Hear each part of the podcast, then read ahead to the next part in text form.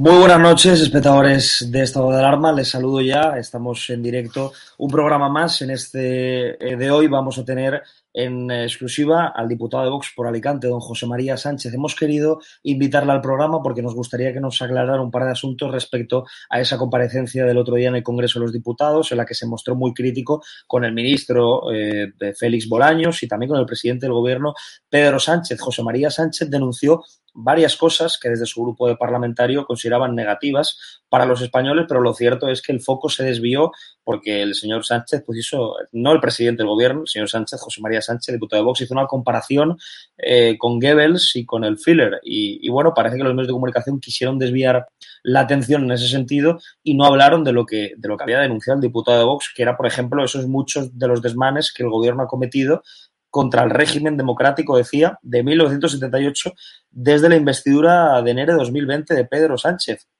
Y en esa interpelación urgente, pues don José María denunció precisamente una cantidad de millones de euros, alrededor de 70, que se estaban destinando por parte del Ejecutivo a, bueno, apoyo in informativo, era lo que, de lo que se hablaba. Y, bueno, también, evidentemente, pues eh, denunció que la propaganda del gobierno, concretamente, excede a 70 millones en lo que, como ya decíamos, ¿no? se llama apoyo informativo y era el, el motivo principal de la comparecencia. Eh, le saludo ya a don José María Sánchez, que lo tenemos aquí con nosotros. José María, muchísimas gracias por aceptar la invitación de Estado de Alarma y por estar aquí. Buenas noches, gracias. Quería preguntarle qué le parece que se haya desviado la atención, porque al final lo realmente importante era que usted iba a hacer esa denuncia ¿no? de los desmanes del Ejecutivo, por ejemplo, en propaganda en los medios de comunicación, y, todo el mundo habla, bueno, de, otro tipo de, cosas, como por ejemplo de cómo usted calificó a, a Pedro Sánchez o, a, o, al ministro Bolaños. Pero, eh, ¿por qué cree que han desviado la atención sobre el tema que quería denunciar usted? Bien, eh, en verdad eh, la, la, intervención en las Cortes eh, del ministro de la Presidencia del Gobierno y la mía no eran relativas a la cuestión de la información o de la propaganda que despliega el gobierno. Era una interpelación del grupo parlamentario Vox dirigida al ministro sobre eh, si iba a tomar alguna medida para remediar los ataques del gobierno a la democracia. Bien, eh, es tanto como poner en su cabeza el protagonismo de, limitar esos ataques. Eh, como sabemos que es, pues quizá el ministro políticamente más poderoso, como quiera que lo sabemos, pues se le interrogaron estos términos. lo que sucede es que una vez que yo hice la interpelación, que dura 12 minutos, el ministro no contestó a las preguntas que se le hicieron que eran relativas a las sentencias del Tribunal Constitucional, porque no ha dado explicación el Gobierno sobre esos pronunciamientos reiterados del Tribunal acerca de iniciativas legislativas declaradas inconstitucionales, porque tampoco da explicación acerca de sus ataques a la independencia del Poder Judicial y, en cierto modo, persevera en esa línea, y finalmente porque tampoco daba explicaciones cumplidas acerca de la manipulación política del Ministerio Fiscal. Y entonces, una vez que se le interpeló sobre esto, que son cuestiones de las que se viene hablando ya años, más de un año desde luego, eh, pues tengas en cuenta que la investidura de Sánchez es de enero de 2020 y es cuando, a partir de entonces, cuando empiezan estas iniciativas tan brutales.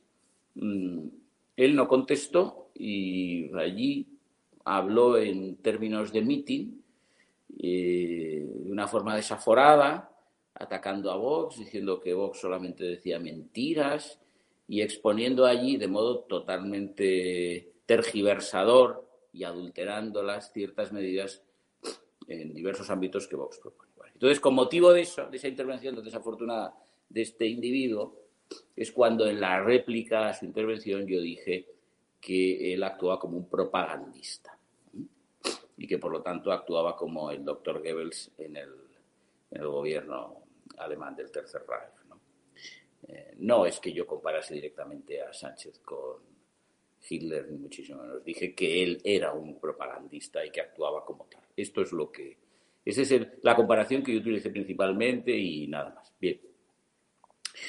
En cuanto a lo que dije acerca de esa labor propagandística del gobierno, como quiera que yo estaba en ese momento denunciando esa actitud, que él había evidenciado unos minutos antes desde la tribuna, comportándose como un propagandista puro, pues mencioné el presupuesto de presidencia del gobierno, no de de presidencia, de presidencia del gobierno, solamente Sánchez, porque presidencia del gobierno es un órgano unipersonal.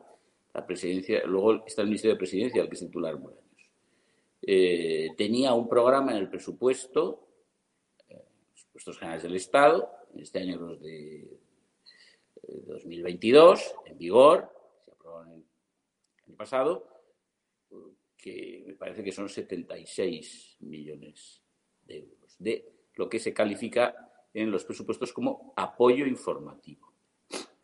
Eh, en todo caso, más de 70, no recuerdo la cifra, también esto lo he dicho en, alguna, un debate en comisión en el pasado. ¿Esto que se llama apoyo informativo qué es? ¿Qué apoyo informativo precisa el presidente del gobierno eh, que tiene en Moncloa un aparato burocrático que solamente en personal eventual y contratados laborales llega a mil personas. A mil. Luego está el, eh, personal que, en fin, que es eh, constituido por funcionarios de carrera. Es mil sujetos que están allí a dedo trabajando para él. bueno, pues cabe interrogarse acerca de en qué consisten o a qué se destinan esos, más de 70 millones de apoyo informativo. Pues evidentemente no es más que una labor de propaganda de la acción del presidente del gobierno. Claro, irradia a toda la acción del gobierno, pero esencialmente del presidente del gobierno. Esto es una monstruosidad, siquiera sea en términos cuantitativos, del dinero que esto representa. ¿Mm? Eh, es cierto que lo había eh, en, los eh, mm, mandatos de presidentes anteriores, pero se ha incrementado mucho, se ha incrementado mucho. Todo caso, que lo hubiera no lo justifica. ¿eh? Era también propaganda. Lo que pasa es que ahora estamos llegando ya a unas cantidades mm, eh, pues eh, estratosféricas, como estamos llegando, como he dicho también, a ese número de asesores y personal de confianza que circundan a este señor, pues a un número que pasa cualquier consideración racional posible de lo que sea una jefatura de gobierno. Lo que se pregunta a la gente, don José María, es que usted en su interpelación, eh, bueno, eh, pidió al señor Bolaños y al presidente que procedan a pedir perdón al hilo de que, bueno, hayan recaído en cinco meses en el Ejecutivo seis sentencias del Tribunal Constitucional eh, que han declarado las iniciativas legislativas del Gobierno contrarias a la Constitución y constitucionales. ¿no? Son seis sentencias en cinco meses. Quería preguntarle qué opina de, lo que pasaría si se tratara de otro gobierno en este caso, con cinco sentencias, seis, perdón, en, contra en cinco meses. ¿Qué cree que pasaría? Y, bueno, que supongo que cuando les exigía que pidieran perdón por ello, lo hacía en tono irónico, ¿no? Porque no les hemos visto mucho pedir perdón. Bien, se puede interpretar que lo dije en tono irónico, pero, pero es perfectamente razonable solicitarlo. Esto es un episodio inédito en la historia constitucional europea. Es decir, que un gobierno haya visto en cinco meses y medio, durante algo más de un año y medio de mandato, es decir, durante aproximadamente 19 meses, en cinco meses y medio de esos 19 meses, haya visto cómo se declaran inconstitucionales cinco iniciativas legislativas suyas, eh, en el caso del que estamos hablando, dos declaraciones de estado de alarma y cinco eh, decretos leyes, eh, por no ser no serlo de extraordinaria y urgente necesidad en este último caso. Esto, como digo, no ha sucedido nunca en Europa, ni creo que vaya a suceder. esto es un récord absoluto europeo, universal, lo que queramos poner por caso. De modo que mm, este señor eh, ha incurrido en un vicio tal de agresividad manifiesta contra la Constitución que eh, debería dar una explicación en la Cámara, en el Congreso en el Senado, o en las dos. ¿Por qué? Porque el titular del Poder Legislativo no es el Gobierno. El Gobierno tiene facultades en el orden de la iniciativa legislativa, claramente extraordinarias en el caso de declaración de estado de alarma, pero en fin, las tiene. Pero el titular del Poder Legislativo en España y en todos los estados constitucionales es el Parlamento, en el caso de España, las Cortes Generales. Por lo tanto, todas esas iniciativas legislativas que desbordan y superan al Parlamento, aunque los decretos leyes sean convalidados, pero ya dice el Tribunal Constitucional que con decretos leyes inconstitucionales está burlando al Poder Legislativo, lo dice expresamente el Tribunal Constitucional en estas sentencias, esto significa que está, eh, todo ello está siendo motivo de afrenta al Poder Legislativo. ¿Por qué? ¿Quién es este señor para permitirse estos excesos? ¿Eh?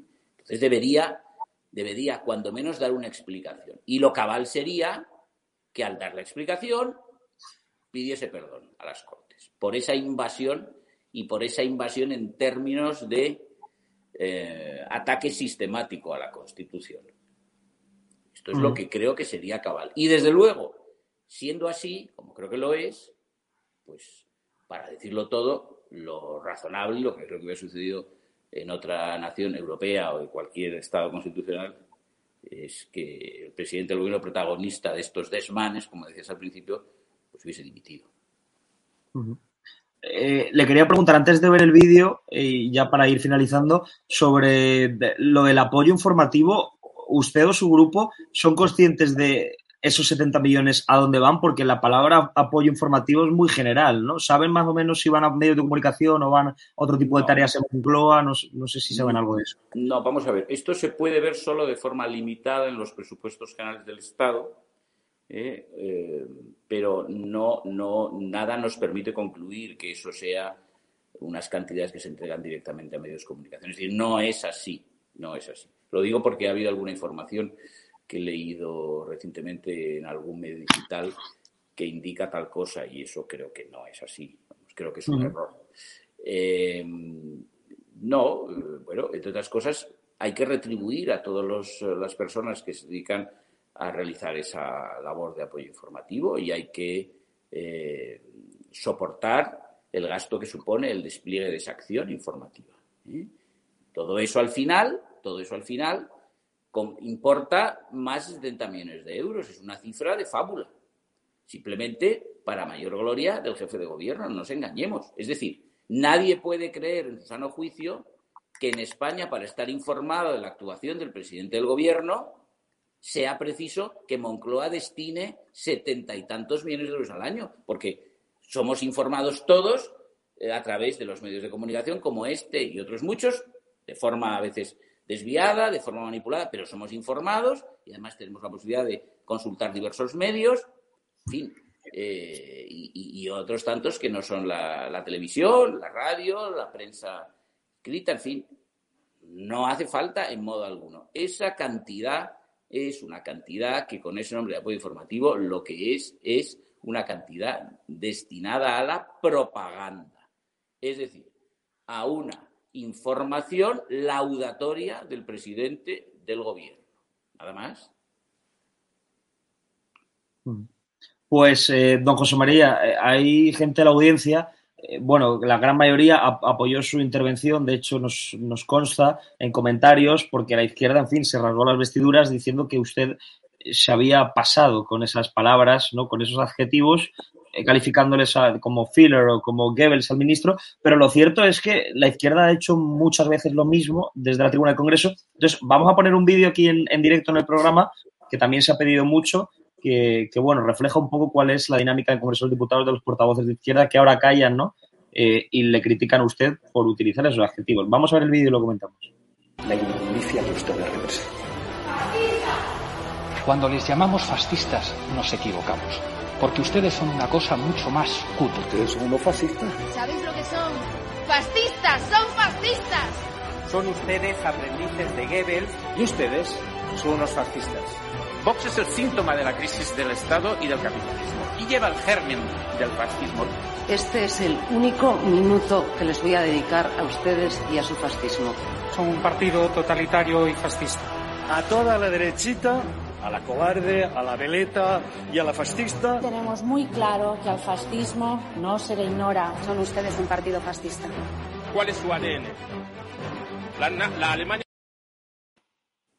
quería preguntarle, don José María, porque Joan Mena, por ejemplo, me parece que era decía que ustedes son aprendices de Goebbels. Entonces, mi pregunta es, ¿por qué cree usted que si lo dice usted, suscita eh, que, por ejemplo, grandes televisiones y telediarios abran su editorial con su nombre y si lo hace, por ejemplo, otro diputado, en este caso Joan Mena, exactamente lo mismo, nadie lo comente en los medios de comunicación? Bueno, es que, ¿qué quiere usted que le diga? Esto entra dentro de, aquello a lo que estamos acostumbrados, ¿no? Eh, a Vox eh, se le persigue mediáticamente por la mayoría de los medios desde que existe y sobre todo desde, desde las elecciones de diciembre de 2018 en Andalucía que dieron lugar a que por vez primera tuviera representación en un parlamento, en este caso, en aquel caso regional, ¿no? Esto es así desde el principio y sospecho, no digo me temo, porque francamente me da igual y creo que la población tiene suficiente madurez para que entender para entender que esto no es ni ponderado, ni justo, ni equilibrado, ni nada parecido. Eh, digo que sospecho que esto va a continuar siendo así. Con mayor motivo, con mayor motivo, esta persecución mediática que atiza el resto de los partidos políticos contra Vox, eh, pues eh, continúa y se incrementa eh, a medida que Vox va teniendo una posición más destacada en el panorama político español. no hay más que leer las encuestas últimas publicadas, ¿no? en relación con el PP, las, todas las encuestas ya indican, bueno, salvo la del señor Michavila, claro, que las hace para el PP, todas las encuestas indican que que Vox ha superado al PP eh, e indican que eh, estamos en una intención de voto semejante a la del Partido Socialista.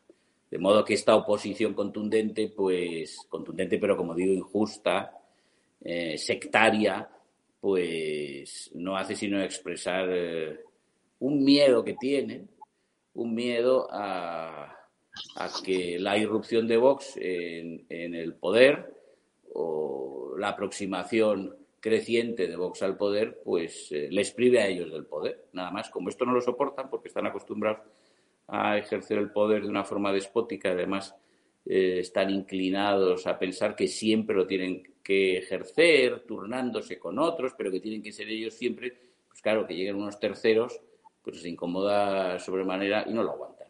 Y nada más, y luego toda esta, esta retaila de insultos, pues la soportamos diariamente en las Cortes. Yo no recordaba que se hubiera utilizado el nombre de Goebbels para, para atacar a Vox, pero efectivamente esa, esa, en esa intervención de ese diputado de Unidas Podemos se sucedió y sí recordaba que había habido en el Congreso también un pleno en el que el diputado Luis André Diouf había dicho que Vox tenía ADN nazi. Pues, don José María, para acabar, lo último quería, quería pedir una valoración porque el señor Bolaños es el eh, ministro, me parece, de, Memoria Democrática y Juan García Gallardo eh, su vicepresidente, futuro vicepresidente de las Cortes de Castilla y León, el otro día, junto a Manuel con ese bate investidura, aprobó su iniciativa de, de, bueno, acabar con esa ley de memoria eh, democrática, ese decreto autonómico en, en Castilla y León, y sustituirlo por una ley de reconciliación histórica. No sé usted qué le parece y si cree que, bueno, es, importante, ¿no? Que, ya no solo se hable en la historia, por ejemplo, de Guernica y que se hable también de Paracuellos o del bombardeo de Cabra o de los crímenes de Montjuic. Con esta ley, ¿qué, pretenden ustedes hacer? Bien, a mí, en primer lugar, la respuesta tiene que ser que me parece muy bien ¿eh? que esa iniciativa vaya a llevarse a término y que lo sea en el caso de Castilla y León por este gobierno de coalición PP-Vox. ¿no? Iniciativa de Vox, pero eh, con el acuerdo del PP. Me parece muy bien. En segundo lugar, esto no es esto de la ley de memoria democrática que está ya presentada en el Congreso, eh, pero que no se le da curso o trámite todavía con la, en fin, eh, celeridad que cabía esperar, vistas las ansias de este ministro de Bolaños. Eh, no es más que una vuelta de tuerca eh, eh, respecto de la ley vigente de memoria histórica de 2007.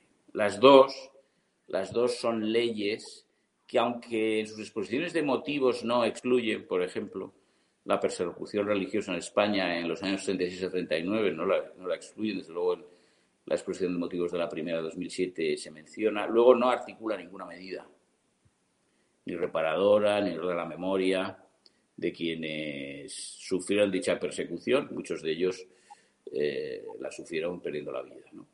Eh, son leyes sectarias, es decir, son leyes eh, ideologizadas por completo que después de pues 80 años, en el caso de la que ahora se pretende aprobar la memoria democrática, después de 80 años pretenden como lograr una revancha de un bando que resultó vencido contra el bando vencedor.